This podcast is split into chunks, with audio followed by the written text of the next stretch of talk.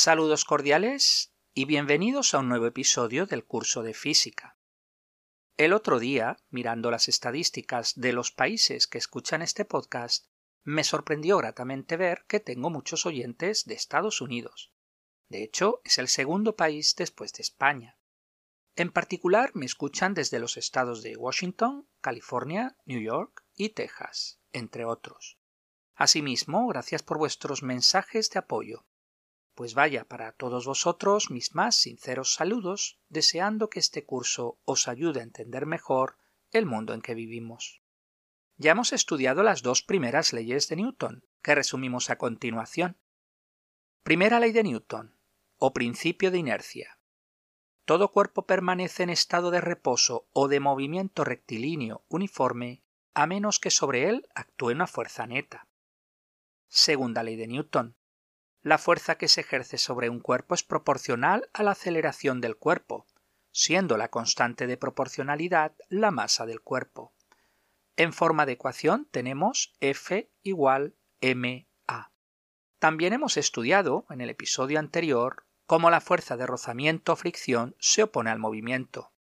Vimos que hay dos fuerzas de rozamiento. Fuerza de rozamiento estática. Actúa mientras el objeto está en reposo es una fuerza variable, desde cero hasta una fuerza máxima que es igual al coeficiente de rozamiento estático por la normal. Fuerza de rozamiento dinámica. Actúa una vez el cuerpo se mueve.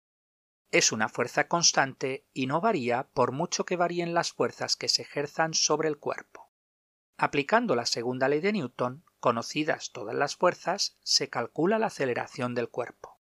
Recordad que el coeficiente de rozamiento estático es mayor que el coeficiente de rozamiento dinámico, razón por la que cuesta más poner en movimiento un cuerpo desde el reposo que seguir moviéndolo una vez está en movimiento. En el episodio de hoy introducimos el concepto de peso y su diferencia con la masa. Después introducimos la tercera ley de Newton y vemos algunas aplicaciones.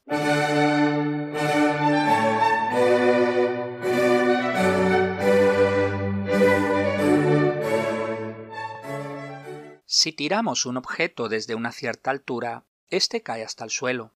Mediante fotografía estroboscópica podemos congelar el movimiento y superponer las imágenes.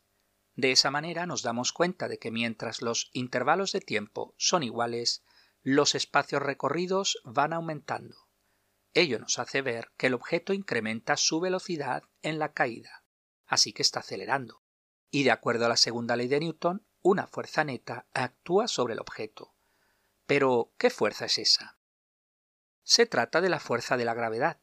Es una de las cuatro fuerzas fundamentales que ya vimos en el episodio anterior. Dichas fuerzas son la fuerza gravitatoria, electromagnética, nuclear débil y nuclear fuerte. La fuerza de la gravedad es siempre atractiva, esto es, dada una masa concreta, siempre atrae a otras masas, nunca las repele.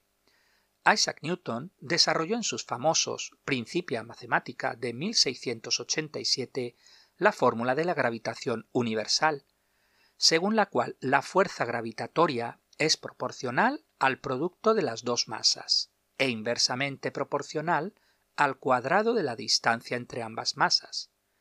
La fuerza gravitatoria se estudia con detenimiento en el nivel A2.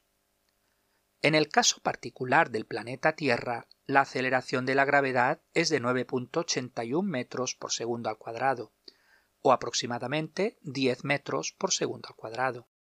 Esto significa que si soltamos un objeto sin velocidad inicial desde una cierta altura, al cabo de un segundo tendrá una rapidez de 10 metros por segundo, y al cabo de dos segundos será de 20 metros por segundo, etc. Cuando nos referimos a la fuerza con que el planeta Tierra atrae a los objetos, se denomina peso. El peso es una fuerza y no una masa, por mucho que en el lenguaje cotidiano digamos que tal persona pesa 50 kilos. El peso es un vector, mientras que la masa es un escalar.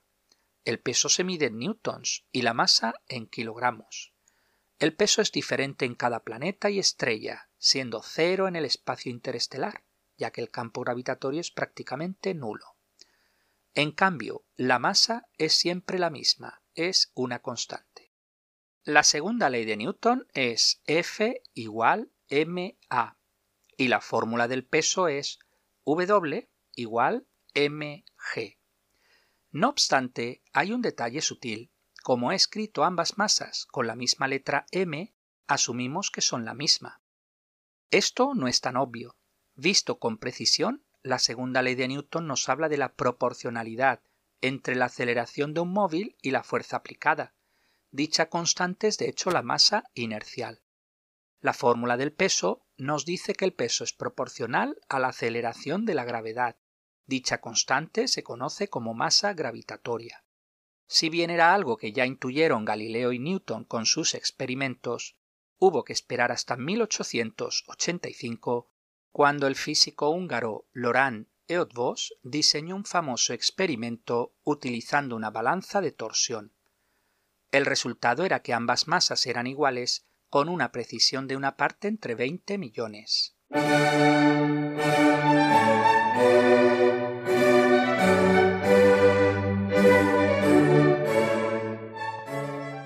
Existe una segunda interpretación de G y es la de campo gravitatorio. El campo gravitatorio es una región en el espacio donde si se coloca una masa actúa una fuerza gravitatoria sobre ella. Explicado de forma muy esquemática y pedagógica, el proceso es el siguiente.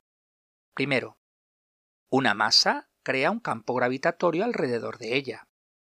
Esto significa que en cualquier punto del espacio puedo calcular la intensidad del campo gravitatorio que crea dicha masa. Segundo, a continuación coloco otra masa en dicho punto del espacio. Tercero, sobre esa masa actúa una fuerza gravitatoria que se calcula como el producto de la masa en dicho punto por la intensidad del campo gravitatorio en dicho punto. Es decir, W igual mg. En el caso de la Tierra, el campo gravitatorio vale aproximadamente G igual a 10 newtons por kilogramo.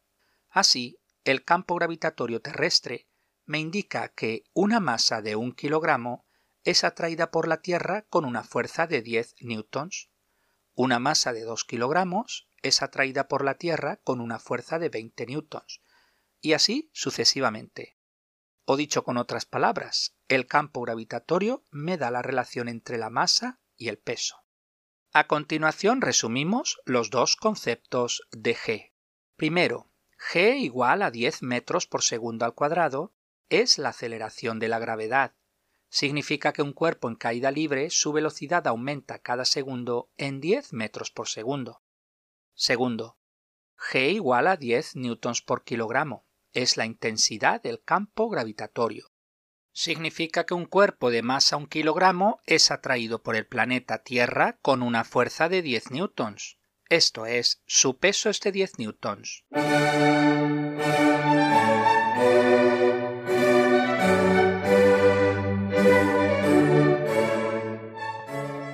Practiquemos algunos ejercicios. Primero, dos rocas, una de 5 kilogramos y otra de 10 kilogramos, caen cerca de la superficie terrestre. ¿Cuál es el peso de cada roca? Aplicamos la fórmula W igual mg. 5 kilogramos por 10 newtons por kilogramo es igual a 50 newtons. Y segundo, 10 kilogramos por 10 newtons por kilogramo es igual a 100 newtons. Apartado B. ¿Cuál es la aceleración de cada roca? La aceleración es la misma en ambas rocas. G es igual a 10 metros por segundo al cuadrado. Apartado C. ¿Cuál es la intensidad del campo gravitatorio terrestre? G igual a 10 newtons por kilogramo. Ejercicio número 2. Una nave espacial viaja de la Tierra a Marte, donde la intensidad del campo gravitatorio es de 3.7 newtons por kilogramo. La nave transporta una sonda espacial con una masa de 100 kilos medida en la Tierra. Apartado A. ¿Cuál es el peso de la sonda en la Tierra? Aplicamos la fórmula W igual mg igual 100 kilos por 10 newtons por kilogramo y esto es igual a 100 newtons. Apartado B. ¿Cuál es la masa de la sonda en el espacio? La masa son 100 kilos, ya que es constante y no varía. Apartado C. ¿Cuál es la masa de la sonda en Marte? La masa es de 100 kilogramos por lo explicado anteriormente. Apartado D. ¿Cuál es el peso de la sonda en Marte? Aplicamos la fórmula W igual mg igual 100 kilos por 3.7 newtons por kilogramo y esto es igual a 370 newtons. Apartado E y último. Cuando la sonda está cayendo cerca de la superficie de Marte, ¿cuál es su aceleración? La aceleración de la gravedad en Marte es de 3.7 metros por segundo al cuadrado.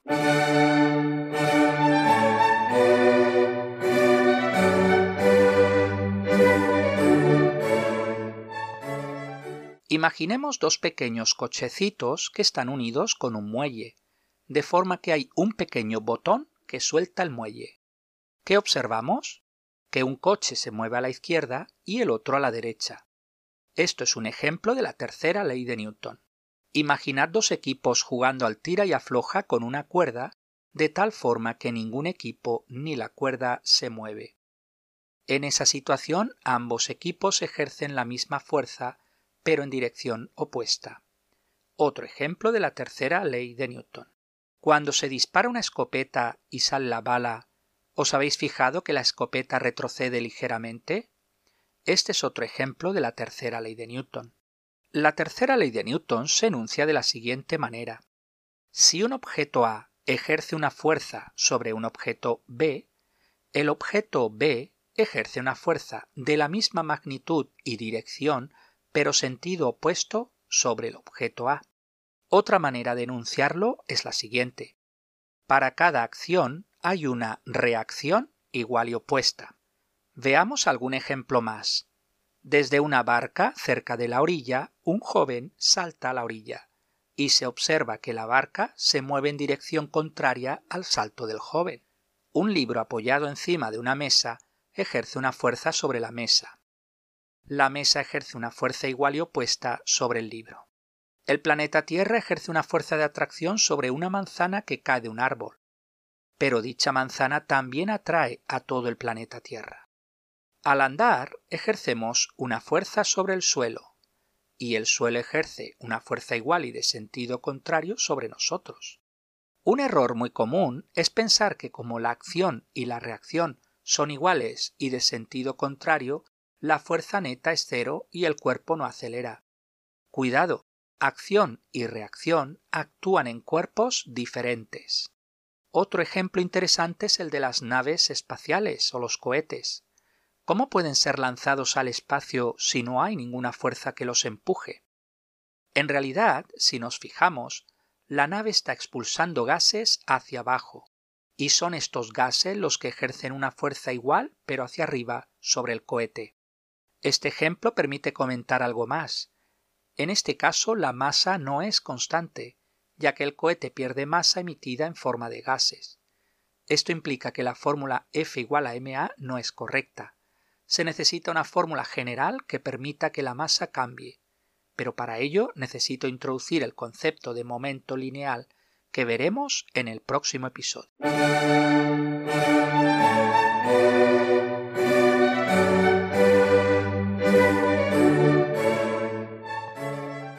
Terminamos este episodio practicando algunos ejercicios. Número 1. Una persona está de pie y quieta sobre el suelo en su habitación. Tiene un peso de 500 newtons. Haz un dibujo de las fuerzas que actúan sobre el hombre. Dos fuerzas. Dibujamos una flecha hacia abajo representando la fuerza que ejerce la Tierra sobre la persona. Esto es el peso, con un valor de 500 newtons y dibujamos una flecha hacia arriba representando la fuerza que ejerce el suelo sobre la persona, con un valor de 500 newtons. El valor debe ser el mismo, puesto que la persona está en reposo, luego la fuerza neta debe ser cero. Ejercicio número 2. Cuando se dispara un arma, ejerce una fuerza hacia adelante sobre la bala. ¿Por qué el arma retrocede? Por la tercera ley de Newton. Si el arma ejerce una fuerza sobre la bala, la bala ejerce una fuerza igual pero de sentido contrario sobre el arma. Ejercicio número 3. Un paracaidista cae con velocidad terminal. La Tierra lo atrae con la fuerza que equivale al peso del paracaidista. ¿Por qué no vemos a la Tierra caer hacia el paracaidista? En realidad sí lo hace, pero es una fuerza tan pequeña que es imperceptible para nosotros. Desde un punto de vista práctico, esa velocidad es prácticamente cero. El próximo episodio introduciremos el concepto de momento lineal y podréis calcular así la velocidad con la que la Tierra es atraída por el paracaidista. Pues hasta aquí el episodio de hoy. Muchas gracias por su atención y hasta el próximo día.